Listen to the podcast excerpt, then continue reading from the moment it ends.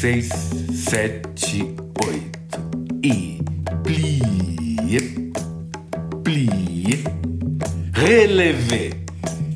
E plie, relevé, plie, relevé, fica. Parou.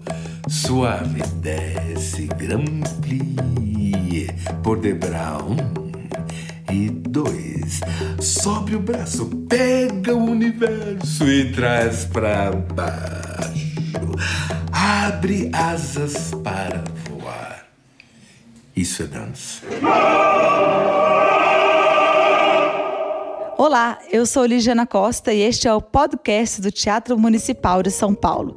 Desta vez dedicado ao corpo e suas múltiplas possibilidades. Sim, o Teatro Municipal de São Paulo acolhe o Festival ETE, de 21 de setembro a 5 de outubro. Um evento que celebra as expressões corporais por meio de atrações da dança, circo, teatro, mímica. De Denise Stoklos a Balé Estágio, de Barbatuques ao próprio balé da cidade de São Paulo. Teremos o corpo como personagem principal do palco do Teatro Municipal de São Paulo. Corpo. Corpo. Body. Body. Corpo. Corper. Corpo. Corpo. Eté. Vamos começar pelo início. Vamos começar com Ismael Ivo, diretor do Balé da cidade de São Paulo. Como foi que esse corpo começou a dançar? Como é que esse, essa criança se sentiu despertada para a dança e como é que foram esses primeiros movimentos? Eu adquiri uma mania uh, de pequeno já, que era assim: girar, girar, girar, girar, girar, girar, girar, como um derviche. Gira, gira, até que você cai no chão, buf! E cai no chão, aí você entra assim, como num delírio, assim, ah. Eu gostava daquele tipo de sensação, né? Uh, a minha mãe falou assim: não, você vai parar de fazer isso? Vai quebrar uma perna, vai quebrar um braço e aí tem que levar para o hospital. Tá bom, tá bom, não vou fazer mais. Aí se escondia no mato, não sei, e gira, gira, gira, gira, gira, gira. Ali eu descobri o movimento. Uma das dos ícones da dança, Martha Graham, ela dizia assim: bailarinos, quando você faz um giro, uma pirueta, o universo gira com você.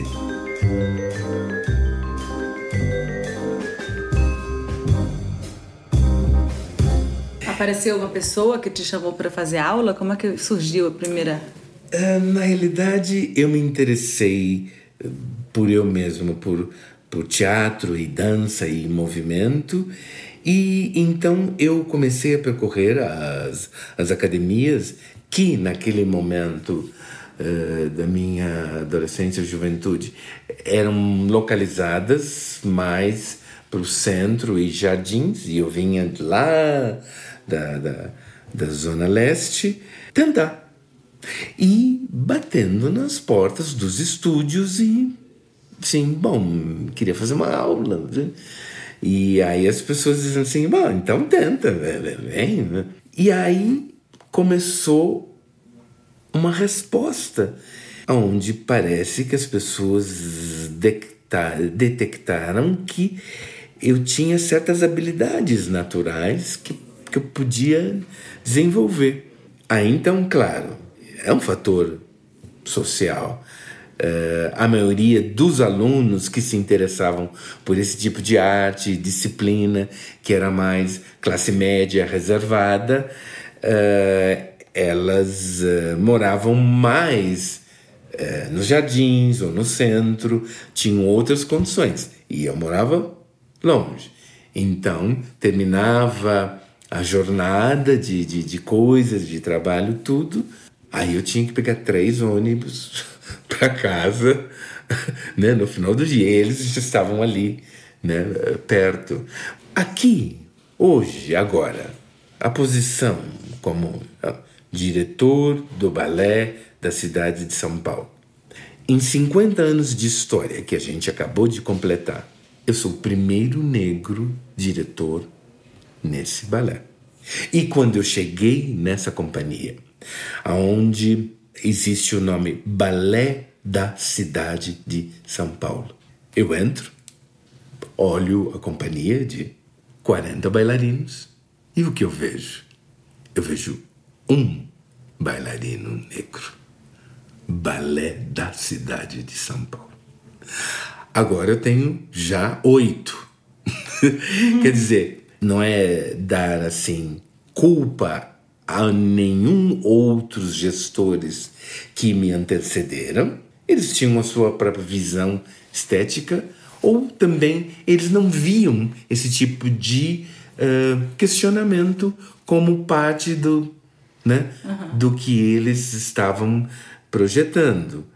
Mas eu acredito que já era tempo né, que isso, esse questionamento viesse à tona. E o corpo do dançarino brasileiro? Há alguma diferença entre o nosso corpo e o dos estrangeiros? Nessa minha experiência internacional, não existe outro bailarino do mundo que vence o corpo do bailarino brasileiro com criatividade.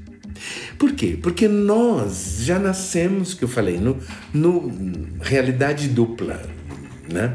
Sim, não temos nada a perder, só a ganhar.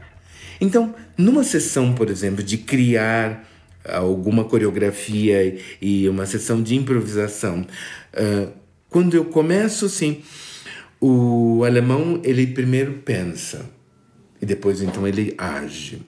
O americano calcula para ver qual, quando é que eu vou entrar. Os outros europeus então cada um na sua aresta, assim. O brasileiro, assim, não se joga lá e vê, vê o que sai. Porque a gente tem, é, que eu falo assim, o corpo do bailarino brasileiro possui DNA criatividade. E isso está parte da nossa vida, da nossa uh, psicologia, da, da, nossa realidade, da, da, da, de como a gente vê e articula e observa a vida. Como parte da comemoração destes 50 anos de história do Balé da cidade de São Paulo, um livro será lançado contando a história deste balé. O livro foi encomendado pelo próprio teatro para a pesquisadora Cássia Navas, que é pesquisadora e ensaísta e professora do Instituto de Artes da Unicamp. 50 anos do Balé da Cidade de São Paulo é um livro que surgiu de uma ideia do Ismael Ivo, atual coordenador gestor, diretor do Balé da Cidade de São Paulo, que me convidou para escrever esse livro e antes da escritura fazer toda uma pesquisa dos 50 anos dessa companhia que é uma catarata de arte, de artistas, de inquietações e de arte de São Paulo, que é uma das capitais da dança. A pesquisa percorreu esses 50 anos a partir de outras pesquisas que eu já tinha feito sobre o Balé da Cidade de São Paulo, desde o começo da minha carreira.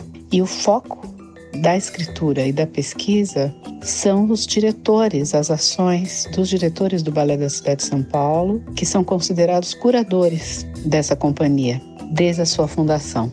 A escrita vai se organizando em torno dessa nucleação, que são as ações e as escolhas, as escrituras coreográficas, as decisões de curadoria, para além de uma gestão em arte desses diretores ao longo dos 50 anos. Para isso foram mobilizados outros pesquisadores, pesquisadores de fotos, pesquisadores de texto, é, informações foram coletadas em vários lugares, vários acervos particulares e públicos foram acessados. Nós analisamos mais de 6 mil fotos para a escolha definitiva das fotos que estão nesse livro, que é um livro duplo. É um livro composto de um livro basicamente de fotos que aparecem apontadas por momentos marcantes das gestões desses curadores, os diretores do Balé da Cidade de São Paulo, e um livro mais notadamente de textos, que segue bilíngue com as com meu texto autoral a respeito do,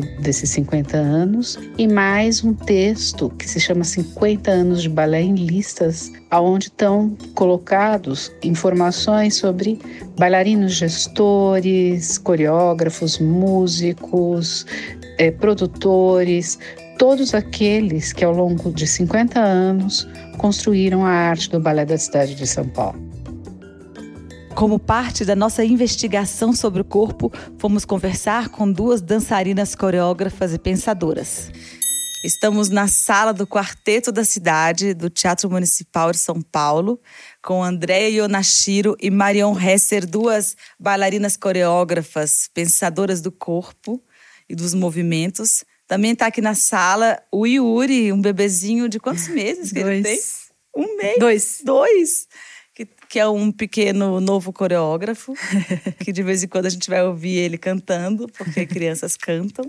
Bem-vindas as duas. Obrigada. Graças. A gente está dentro de um teatro de ópera, né? Que é um teatro que acolhe ópera. Inclusive, agora a gente está com uma ópera contemporânea, Prism, a ópera americana. É, mas também acolhe dança. Agora, mais recentemente, voltou a acolher teatro.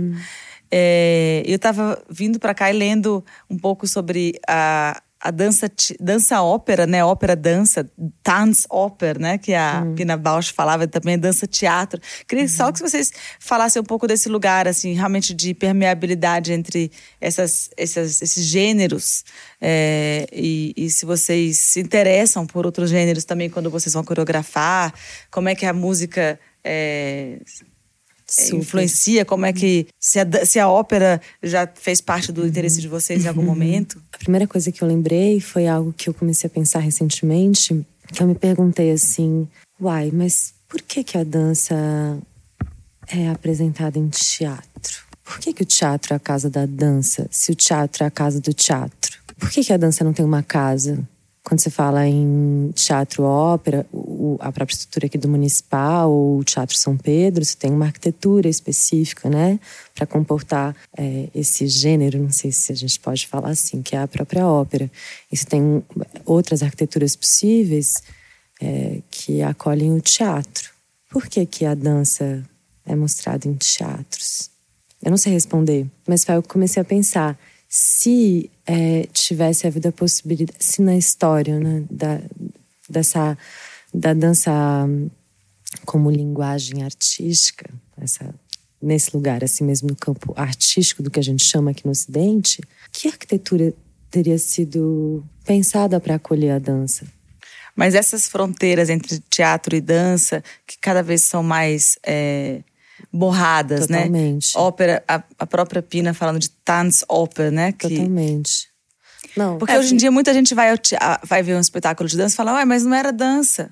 Ah, mas do mesmo jeito que vão um espetáculo de teatro, fala, mas não é teatro, ninguém fala nada.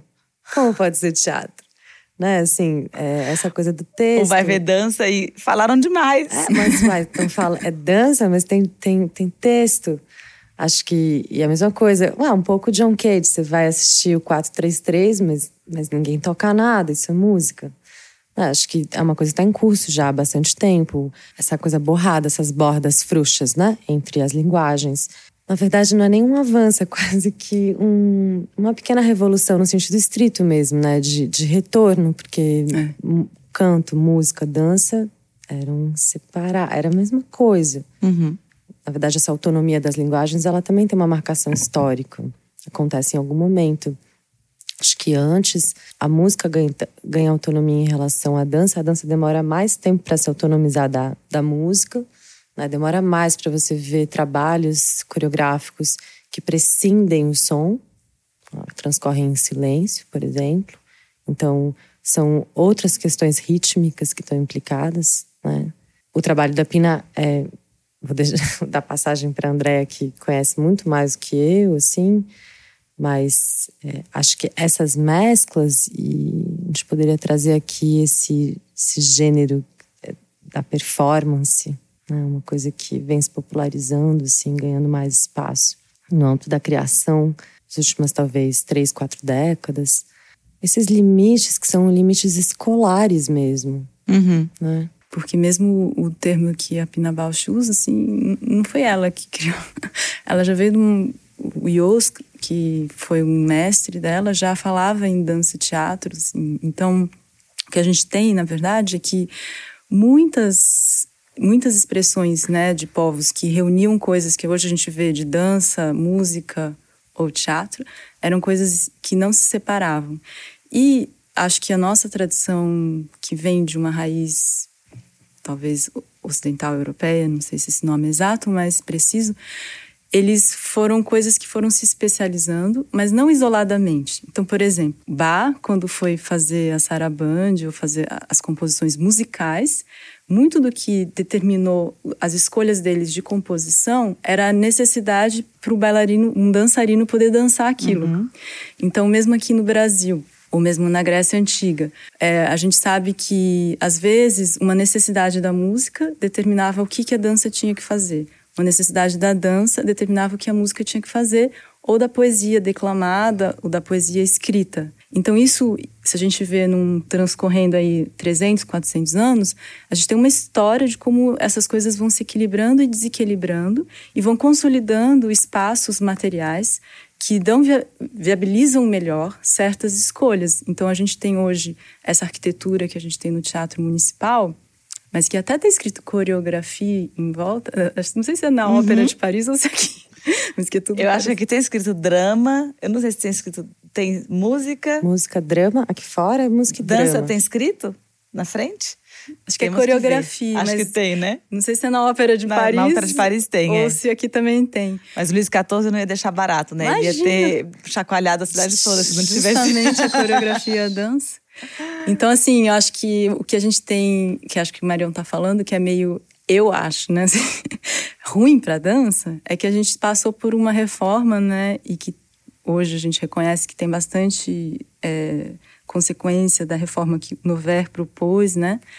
Mas que é justamente para a ópera, numa época em que as coisas não tinham tanta separação assim, né? Você tem aos poucos um profissional entre aspas que vai virar um profissional de ópera, um profissional de dança, um profissional coreógrafo, mas que a noção de contemplação da dança começou a estar atrelado a uma técnica que se baseia num quadro. Uhum. Então, a mesma sensação que a gente quer, criar de uma janela que dá para uma outra visão, que tem vários cânones para você criar das artes visuais. Então, você tem a convenção da perspectiva, uhum. como uma técnica de desenho, de pintura.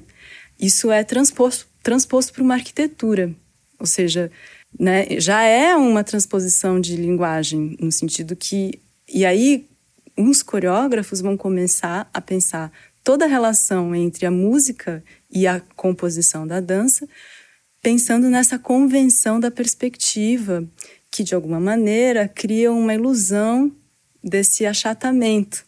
Então, acho que o que a Pina Bausch faz, por exemplo, é que ela, ela continua nesse mesmo lugar, mas ela, dentro dessas leis, ela vai borrar as maneiras tradicionais que você pode pensar essa relação, por exemplo, com essa convenção da perspectiva, porque se num, num um balé anterior era muito específico, né, a, a figura principal da narrativa chegar num lugar do palco, no centro, de repente, para Pina Bausch, que cria um outro cenário, por exemplo, Café Miller, que tem uma porta giratória que fica no canto do palco, e de repente, figura principal da dança está dentro dessa porta girando e é só isso que acontece, isso gera todo o sentido do trabalho, né? E aí nesse sentido que apesar de ela estar tá lidando com as mesmas, vamos dizer, limitações que a dança pode ter em relação com uma música ou com um cenário, ela subverte isso, né? E joga isso assim como se fosse uma coisa do avesso, né? Que jamais um cara que cria um, balé que é feito para você ter um, um, cenário que dá uma impressão de, de profundidade, vai pegar e colocar a figura principal da dança no fundo lateral, presa dentro de uma porta giratória de vidro. E aí, assim, é, para quem estava acostumado de que aquilo outro era dança, aquilo outro é uma coisa que não tem nome. E aí, se a gente fala, ah, é dança teatro, é dança ópera, é dança não sei o quê. Em cena, o corpo é letra, palavra e oração. O corpo escreve línguas, desdobradas e intensas línguas. Dança, teatro, ópera, circo, artes indefinidas ou por definir, performances gerais, presenciais, O corpo é sujeito, verbo e predicado, invertendo a ordem das vozes passivas. Sem corpo não tem cena, sem cena a vida desexiste, perde corpo, sentido. Corpo predicado. Enquanto isso, corpo trans transbordando alegria enfrenta corpo travesti sangrando na calçada. Enquanto isso, corpo militar duro e armado digladia corpo bêbado, drogado, abandonado. Enquanto isso, corpo torturado, humilhado, sangrando, rivaliza corpo rindo sobre a dor alheia.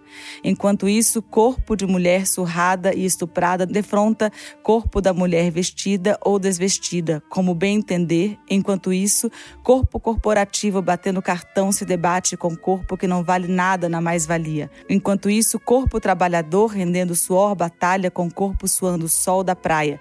Enquanto isso, corpo negro exaltando sua origem desafia corpo negro alvo de tiros da polícia. Enquanto isso, corpo índio queimando no ponto de ônibus guerreia com corpo indígena vivendo livre na terra que é sua. Enquanto isso. Este foi um trecho do Manifesto do Corpo para ETÉ, escrito por Hugo Possolo, o diretor artístico do Teatro Municipal de São Paulo. Com ele agora a palavra. O ETE surgiu de uma conversa no meio da plateia durante o ensaio da Sagração da Primavera entre eu e o Ismael Ivo. É, eu tinha acabado de chegar na direção artística e o Ismael é, olhou para mim e falou: Poxa, você vem do circo, a gente podia fazer uma mostra, um festival que falasse só de expressões do corpo. E aí eu matei a charada, falei, Festival Corpo. Ele falou, isso mesmo, a gente pode juntar o balé da cidade, o balé receber outras formas expressivas aquilo ficou na minha mente. Eu fui trabalhando um pouco mais curatorialmente, pensando que somente a diferença entre linguagens é, não seria suficiente para caracterizar o impacto que um festival dentro do Teatro Municipal pode ter no panorama das artes cênicas contemporâneas. E por isso a gente tem tanto um espetáculo de mímica que tem a potência que tem Denise Stoklos falando é, exatamente das questões das vozes dissonantes que está no título, ou seja, do, do conflito contemporâneo das visões sociais e políticas tão é, é, separadas umas das outras, como a gente tem encontros, como é o caso do Estágio com Barbatux, dois grupos com trajetórias completamente diferentes se encontram para fazer uma espécie de jam session entre música feita com o corpo e o corpo como expressão através da dança. Aí a gente traz tudo que de linguagem de circo contemporâneo, em Corpos em Vertigem, que vai jogando com uh, o público, trazendo o que teve de melhor no Festival Internacional de Circo de São Paulo desse ano, o FIC 2019, os números que ganharam a mostra competitiva e alguns convidados que têm essa linguagem mais contemporânea do circo, que não transita pelo tradicional. A, a homenagem à Fedra de Córdoba, um símbolo da Praça Roosevelt, é uma, artir, uma artista trans que está sendo representada por outra artista trans e que dá também essa simbologia do corpo para além do discurso político sobre o corpo, mas sim sobre a presença dele como expressão artística, com um aspecto lúdico, inclusive dela. Parece a uma vida longa, ainda tristeza dessa canção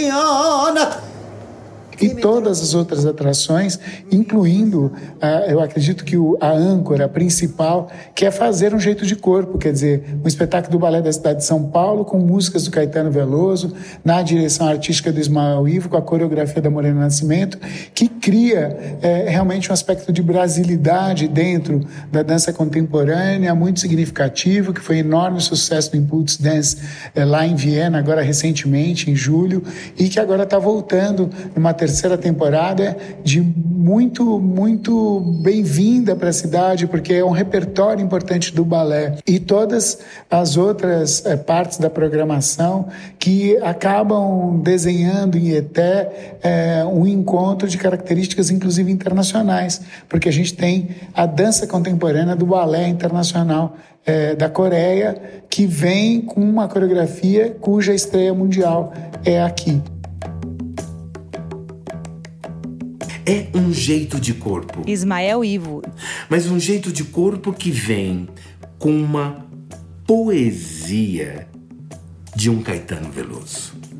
Que eu acredito, eu cunho ele como o nosso prêmio Nobel de literatura. Isso porque o Bob Dylan ganhou pela América do Norte. Aqui a gente ganha com o Caetano. Por quê? Porque o Caetano, ele assim, de geração a geração, ele teve a capacidade de traduzir o mais íntimo dos nossos gestos, jeitos, uh, manhas e artimanhas, que só nós, enquanto brasileiros, compreendemos isso. Assim, já faz parte dessa fusão cultural que eu falava negros, índios, mestiços, sim, né? Incluindo o, programa, o problema racial, mas vendo que, na realidade, a nossa fusão cultural é um ganho, é um prêmio.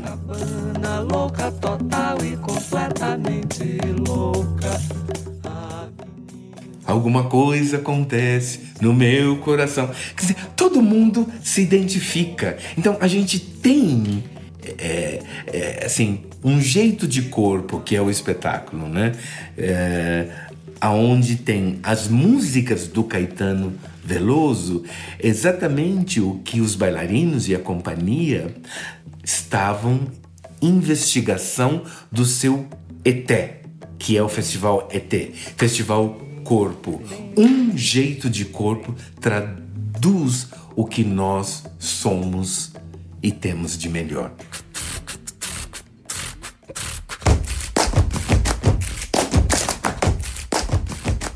O corpo também faz música e o Barbatux fará parte de ET. O grupo que completa seus 20 anos de existência vem nos contar um pouco de sua história. André Rossoi. O Barbatux, por essência, é um grupo que faz só música utilizando o corpo como instrumento. Claro que em algumas horas, participações especiais e algumas gravações, a gente misturou também com alguns instrumentos mais tradicionais. Mas a essência do Barbatux é a música com o corpo, os timbres do corpo, é essa pesquisa de como tirar inúmeros sons produzidos através do corpo. Ele foi fundado em 1995, mas antes disso a gente já pesquisava esses sons. Eu conheci o Barba ainda adolescente e ele já tinha essa mania, o Fernando Barba, de batucar com o corpo. Ele batucava com o corpo o tempo todo, assim, na verdade, sempre tocou instrumentos, violão, guitarra, piano. Era muito comum entre a gente, quando não tínhamos os instrumentos à mão, cantar, batucar, enfim, fazer com que a música acontecesse sem precisar dele. E começou tudo como uma grande brincadeira de colégio.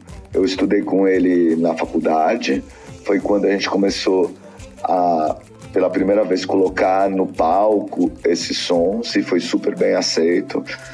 E a partir dessa trajetória, a gente foi descobrindo que o corpo ele é uma ferramenta muito importante, não só para música, mas para qualquer expressão. É, então, Hoje em dia a gente usa o corpo como uma forma de integrar as pessoas. A gente tem dois grandes setores, a área artística e a área educativa, educacional. Como que é essa história do, do corpo? O corpo todo mundo tem, né? Diferente do um instrumento que você compra, o corpo ele é muito específico. Cada um tem um, cada um tem é, suas características isso faz parte do RG da pessoa, segundo o Barba. O Fernando Barba ele fala muito o RG sonoro da pessoa. Cada pessoa tem um tipo de mão, bate a palma de um jeito, tem uma voz, enfim, são características do ser humano. E a gente aproveita todas essas características para fazer música. Então, na concepção do Barbatux, é, tudo pode ser timbre diferente. Então, talvez uma voz que tradicionalmente sou desafinada ou sou é, fora dos padrões, no Barbatuque a gente aproveita é, essa voz também como um instrumento, como um timbre. E isso vale para todos os timbres do corpo.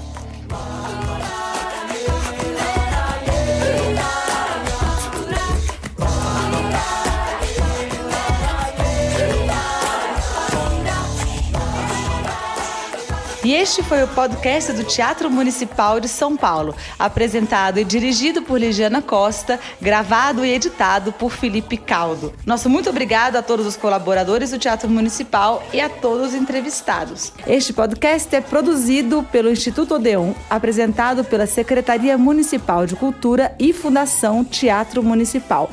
Patrocínio Bradesco e CBMM. São Paulo, capital da cultura. Realização: Ministério da Cidadania, Governo Federal, Pátria Amada Brasil. Corpo. Corpo. Body. Body. Corpo. Corper. Corpo. Corpo. Eté.